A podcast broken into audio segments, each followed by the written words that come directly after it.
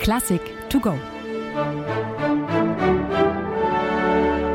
Mit Jalta Worlic.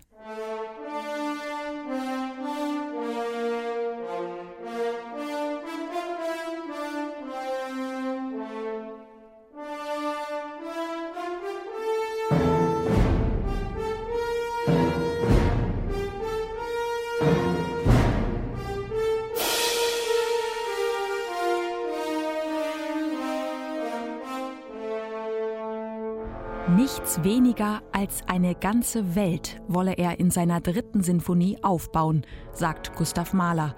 Und wer ihn kennt, weiß, dass der Maestro diese Ankündigung ernst meint. Es ist der Sommer 1895. Mahler sitzt in seinem Komponierhäuschen in Steinbach am Attersee. Vor ihm fällt sein Blick auf das türkisblaue Wasser. In die Höhe hinter ihm ragen die massiven Felswände des Höllengebirges.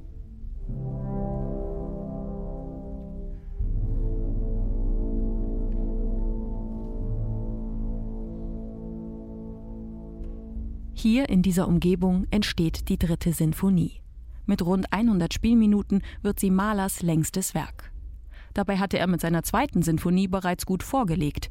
Die war mit ihrer gigantischen Bühnenbesetzung, mit einem riesigen Orchester, Chor und Sologesang und immerhin auch 90 Minuten Länge bereits zu einem Werk epischen Ausmaßes geraten. Die eigene Messlatte liegt also hoch. Auch thematisch.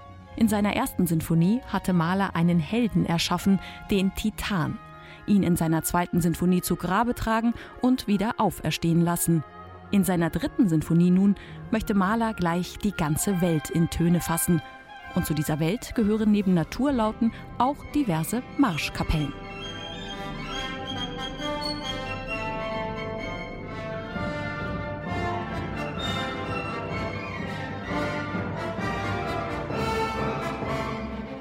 Allein im ersten Satz baut Mahler einen ganzen Kosmos auf.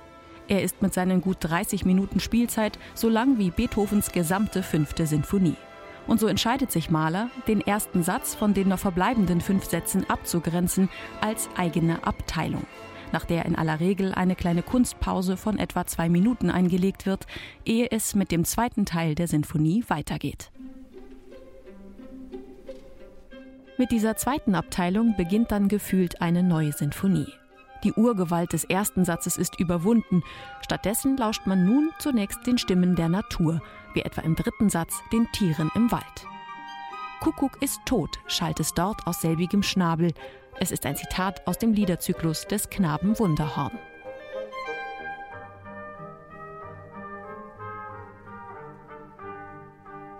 Ursprünglich hatte Mahler seine dritte Sinfonie mit Satzüberschriften versehen, die auf eine klare inhaltliche Entwicklung des Werkes hindeuten sollten. Über den zweiten Satz schrieb er Was mir die Blumen auf der Wiese erzählen, gefolgt von Was mir die Tiere im Walde erzählen für den dritten Satz und Was mir der Mensch erzählt über dem vierten. Für diesen vierten Satz sieht Mahler eine Gesangssolistin vor, eine Altstimme, die einen Text aus Friedrich Nietzsches also sprach Zarathustra, vorträgt.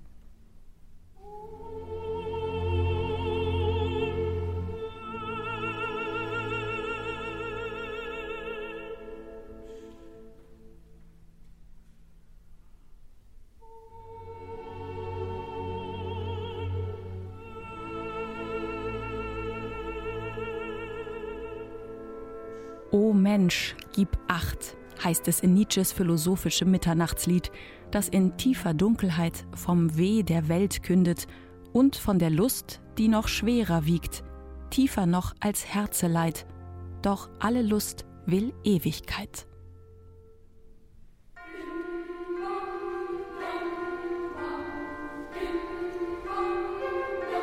Hierauf folgt ein kurzer fünfter Satz, der ursprünglich die Satzüberschrift Was mir die Engel erzählen tragen sollte. Abermals zitiert Mahler aus dem Liederzyklus des Knaben Wunderhorn und bringt zusätzlich zu Orchester und Solistin einen Knaben- und Frauenchor zum Einsatz. In ironisch zugespitzter Weise hebt der Gesang der Engelein die besungene Lust des vierten Satzes in himmlische Sphären.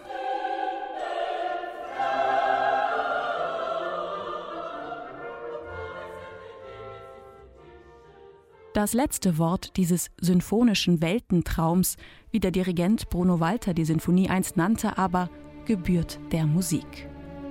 Im sechsten und letzten Satz schreibt Mahler darüber, was ihm die Liebe erzählt.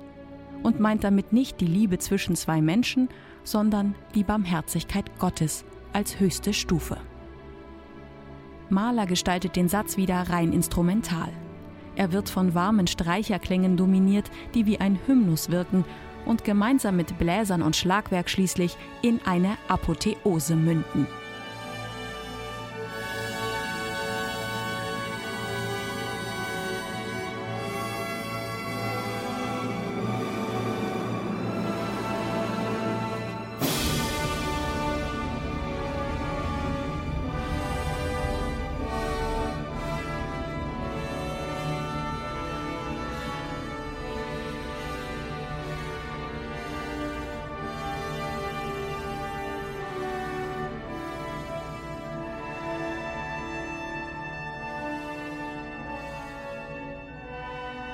Und so bleibt mein Werk eine allen Stufen der Entwicklung in schrittweiser Steigerung umfassende musikalische Dichtung.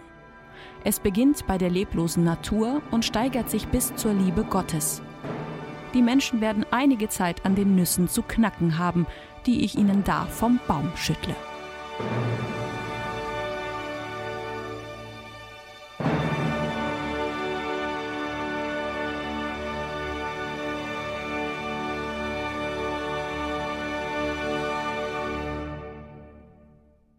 Eine digitale Werkeinführung des Norddeutschen Rundfunks. Weitere Folgen finden Sie unter ndr.de-classic to go.